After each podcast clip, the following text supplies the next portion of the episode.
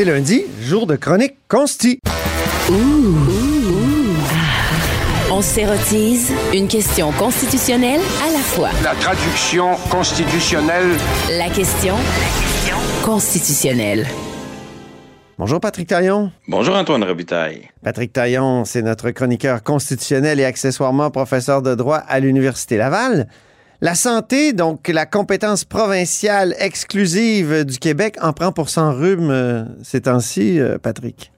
C'est une semaine particulièrement euh, triste, un peu révélatrice de l'état de santé du fédéralisme, hein, parce que à travers tout ça, oui, la, santé c'est un enjeu fondamental, mais il faut se rappeler que c'est aussi une compétence exclusive des provinces, ou en tout cas une compétence de principe qui appartient aux provinces, et que c'est un peu l'exception euh, des aspects criminels du droit de la santé, euh, euh, la santé des Autochtones, la, la santé des anciens combattants. Ça, c'est les rares aspects sur lesquels le, le fédéral peut se rattacher, mais par toutes sortes de moyens détournés. euh, le fédéral arrive à, à contourner la Constitution. Puis là, on a trois beaux exemples devant nous. Le, le premier, Mais c'est même plus détourné. ben, C'est même plus des moyens détournés. C'est comme, franchement, on envahit la compétence puis on s'en balance? Ben, je pense que l'idée de Pierre Poilievre, c'est de, de, de, cela dont on, on Oui, c'est ton premier exemple. Oui, euh, donc l'idée de dire euh, Ottawa va imposer un examen d'accession à la profession de médecin et éventuellement à celle d'infirmière uniforme d'un océan à l'autre pour gérer la délicate question euh, de, de, de la reconnaissance des compétences des travailleurs étrangers, ça, euh, je pense que ça n'a pas de chance de fonctionner. Très rapidement, on- en tout cas, moi, j'ai j'ai l'impression que son discours s'est ajusté. Là. On a vu les mots entente avec les provinces apparaître, négociation avec les provinces, parce que je pense pas que ça pourrait, même si les tribunaux sont souvent très euh, laxistes à l'endroit des, des, des, des créations, de l'activisme du législateur fédéral, euh, je pense que dans ce cas-là, ça pourrait pas passer parce Il que est- clairement, Il les a déjà renvoyés à sa table à dessin, c'est-à-dire les cours et notamment la Cour suprême dans le cas de la procréation assistée il y a quelques Oui. années. C'est un Oui. cas où on avait comme défendu la, la, la, la, comment dire, la compétence euh, des provinces en matière de santé. Oui, puis dans le cas de, Pierre Poilievre, avec, sa promesse, il y a quelque chose qui, même au-delà du partage des compétences, il y a l'espèce d'idée euh, ou de préjugé qui, veut que, en ce moment, les provinces gèrent mal cette question délicate de, l'examen de reconnaissance. Et que si le fédéral faisait un examen uniforme, ben là, soudainement, tout irait mieux. Euh, on peut plutôt penser supposer que c'est le contraire qui va se produire. Parce que un examen, par définition, ou un contrôle par le fédéral, ou l'existence de normes supplémentaires, c'est pas ça qui va faciliter la reconnaissance des diplômes. C'est des normes qui vont s'ajouter aux autres normes. Par définition, euh, pour que ça marche, un tel système, à supposer que la Constitution n'est pas une contrainte. Si on est pour avoir des examens provinciaux, puis là, en plus, un examen pan-canadien, mais ça veut dire qu'on ajoute des barrières à la, Ben oui. de la profession. Et, et c'est là qu'il y a une espèce de, de naïveté ou de pensée magique dans de, de croire qu'à Ottawa, on peut faire mieux, en plus avec un espèce de discours qui est, euh, à certains égards, là, euh, euh, plein de préjugés à l'endroit de la fonction publique. Quand il parle de la bureaucratie entourant ce genre d'examen, Ouais. et en même temps, il parle de la nécessité d'avoir des critères pour protéger l'intérêt du public. Mais derrière les, les, les contraintes bureaucratiques, il y a souvent justement des, des principes nobles qui sont derrière et que l'on veut préserver. Et si on est pour ajouter un examen euh, fédéral, on va donc ajouter aussi des contraintes bureaucratiques faites au nom d'un d'un projet qui est ici l'unité, l'uniformité d'un océan à l'autre de la question. Je vois pas en quoi ça va accélérer. Ici, le but, c'est d'accélérer et de simplifier le processus. C'est tout l'inverse qui va se produire. On, on va le, le- le- le compliquer encore davantage. Deuxième exemple, c'est la santé dentaire. Ben là, c'est terrible. On est en train de dire, à Ottawa, grosso modo, euh, se retrouve euh, un gouvernement minoritaire qui doit faire une alliance avec le NPD. Le NPD exige des développements, des progrès sociaux concret. Mais la politique sociale, pour l'essentiel, c'est ça relève des provinces. Mm. Alors, on dit, bon, on va créer un système de soins dentaires. Et là, il faut imaginer la conversation entre le premier ministre du Canada puis le chef du NPD. Un instant, il y en a un qui dit à l'autre, ben oui, je suis pour ça, on, on va, on va financer un système. Parfait. Euh, mais on n'a pas la compétence. Euh, ben, c'est pas grave, on va grave. le pouvoir fédéral de dépenser, puis les provinces, on va mettre de l'argent, puis ça va marcher. Euh, mais là, finalement, ça traîne trop. Et là, le chef du NPD dit, ben, moi, je t'enlève mon appui si jamais euh, ça, ça, ça, ne- ça ne va pas plus vite. Alors là, il y a le premier ministre Trudeau qui, qui se dit, ben moi, je j'ai plus le temps d'attendre après les provinces, j'ai pas le temps de négocier. Donc, même cette idée que euh, le, le, le fédéralisme devrait euh, permettre une coopération, même cette idée-là, on la met de côté. Et là arrive l'étape d'après. On se rend compte que les modalités du programme, ben, on n'a pas de carte d'assurance maladie pour gérer un système de remboursement. Et donc, on se dit, ben, on va distribuer des chèques. euh, Sur l'honneur, mais- Patrick, sur l'honneur. sur l'honneur, sans qu'on ait l'infrastructure euh, technocratique pour gérer un tel programme. Mm. Donc, pas de carte d'assurance maladie, pas grave. On, au fond, on aime mieux un, un- mieux vaut un système où les risques de fraude sont élevés qu'un système négocié avec les provinces. Là, c'est vraiment euh, un- un- un- une façon de passer par la, par-dessus la tête des provinces qu'on n'avait jamais vu auparavant. Parce que oui, souvent le fédéral dit ben moi je vais donner des chèques directement aux villes ou je j'essaie de passer par-dessus la tête des provinces, mais en le faisant, il, il, il- il croit qu'il le fait pour le mieux. Mais là, il le fait en, en sachant que ça s'accompagne d'une augmentation des risques de fraude et de risques pour l'intégrité du programme. C'est c'est vraiment un- un- un- beaucoup de mépris puis d'arrogance à l'endroit des, des provinces qui devraient être des partenaires de la fédération. Une sorte de précédent aussi. Oui, absolument, absolument. Puis là, la semaine passée, je pense que c'est le directeur parlementaire du, du budget Oui. à Ottawa qui sonnait la, la sonnette d'alarme euh, en disant ça ça marchera pas. Mais à quelque part, c'est pas juste les provinces qu'on méprise ici, c'est aussi les contribuables. Et, et c'est pas comme si Ottawa euh, aurait, ils avaient la capacité de faire les choses autrement. Euh, Mm.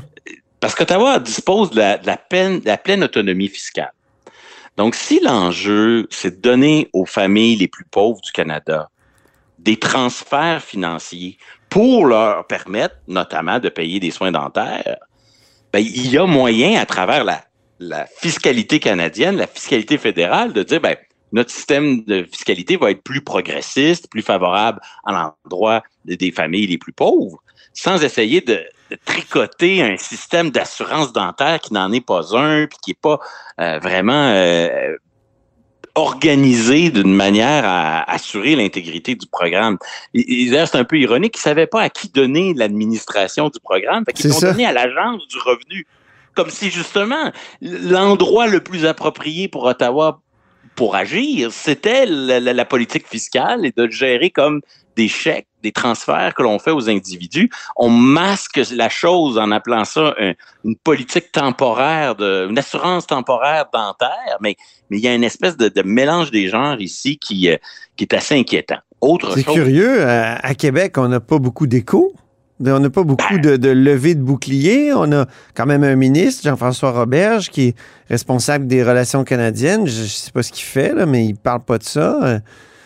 Moi, j'ai l'impression parfois que les, les intérêts euh, partisans euh, amènent parfois ou, le, le positionnement sur l'axe gauche-droite de nos partis à Québec les, les empêche de défendre pleinement les intérêts du Québec. mhm. Par exemple, M. Legault, là, qui a du bout des lèvres appuyé les conservateurs à la dernière élection, mais est-ce qu'il va, par rapport à la proposition de Pierre Poilievre, la dénoncer avec la même vigueur qu'il ferait si elle venait d'un autre leader? Euh, je pense qu'il faut, faut, faut- faut- les intérêts du Québec ne devraient pas être à géométrie variable en fonction de la couleur du parti auquel on s'oppose. Ah oui, Et, et je pense à Québec solidaire, par exemple. Québec solidaire qui, des fois, se réfugie derrière le fait qu'ils adhèrent en théorie à l'idéal d'indépendance du Québec pour ne pas parler du Canada concret dans lequel on vit. Mm. Et, et sur plein d'enjeux, le Québec solidaire a déjà eu, et j'imagine que c'est encore le cas, des idées très intéressantes en matière de santé dentaire. Ben oui. Ben, là, Ottawa. Promesse de agit à la 2018 place. de créer ça, de créer un Ben système, oui. Et là, ben, où est Québec solidaire sur ce genre d'enjeu? Est-ce que Québec solidaire est en train de dire c'est inacceptable ce que fait Ottawa parce que c'est notre compétence et nous, à Québec solidaire, on a des idées sur comment le faire puis on, on veut mettre en œuvre notre politique? Ou s'ils sont en train de se dire peu importe d'où ça vient, l'important, c'est d'avoir plus de politique sociale. Un peu comme cette idée que euh, les chicanes de partage des compétences ne devraient jamais être un obstacle au développement des politiques sociales. Ben non, à un moment donné, ça compte.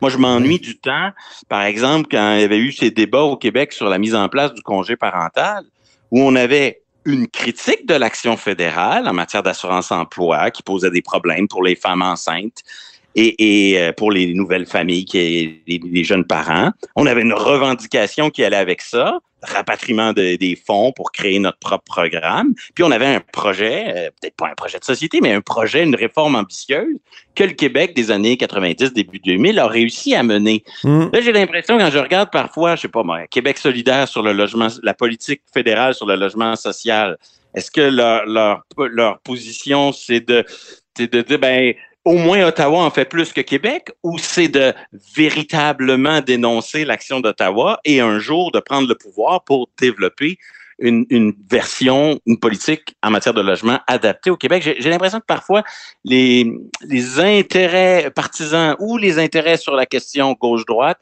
finissent par passer avant euh, les intérêts euh, supérieurs euh, du Québec sur le plan constitutionnel. Tu as un dernier exemple de dossier où euh, la compétence en matière de santé, compétence du Québec, semble minée. C'est l'aide médicale à mourir.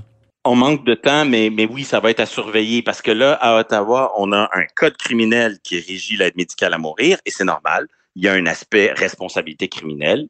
Ottawa est dans sa compétence. Ouais. Québec qui gère la santé et les pratiques professionnelles, les codes de déontologie professionnelle, ben, a aussi un gros mot à dire, et même le plus gros mot à dire sur le sujet. Le problème, c'est que dans le reste du Canada, les autres provinces veulent pas légiférer. Fait que là, nous, on, de façon exemplaire, on occupe la compétence, mais les autres ne le font pas. Hum. Et là, on se retrouve dans une dynamique où Ottawa, dans son code criminel, est de plus en plus bavard et détaillé, Il commence à faire du droit de la santé ou du droit professionnel déguisé. Oui, oui. Donc, il s'expose à une contestation, mais il n'y a personne qui va lancer cette contestation-là, à moins que le gouvernement du Québec le fasse, mais encore là, il faudra qu'il évalue son intérêt. Et là, de plus en plus, dans la réforme proposée par le gouvernement de la Coalition Avenir Québec, On réclame On de l'harmonisation. ben oui, on voit des gens qui viennent dire en commission parlementaire, vous, votre loi dit pas la même chose qu'Ottawa, donc vous devriez, elle, elle va poser problème. Ben non, il y a une autonomie à défendre et euh, on n'a peut-être pas le temps aujourd'hui, mais sur la question de la santé mentale et sur la question du consentement anticipé, qui sont les deux grands débats à l'heure actuelle sur l'aide médicale à mourir, Hum. l'enjeu de l'autonomie du Québec se pose pas tout à fait dans les mêmes termes. Et, et je pense que on, on a une position, euh, euh, une meilleure position sur le terrain du consentement, du, euh, des, des, des, euh, du consentement anticipé. Et là-dessus, j'espère que le, le gouvernement du Québec va exercer pleinement son autonomie.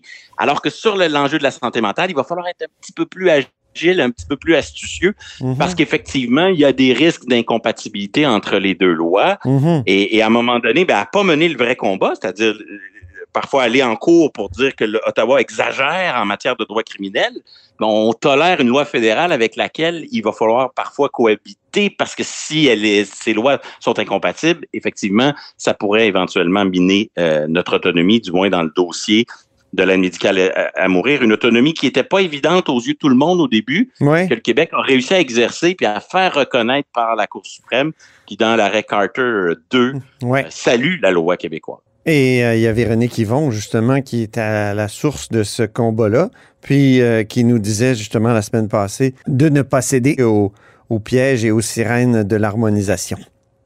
Alors, merci beaucoup, Patrick Taillon, Merci Antoine. notre chroniqueur constitutionnel et accessoirement professeur de droit à l'Université Laval.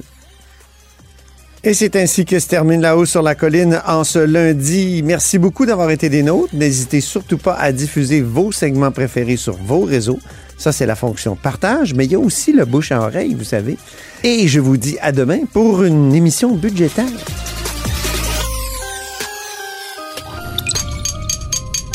Cube Radio.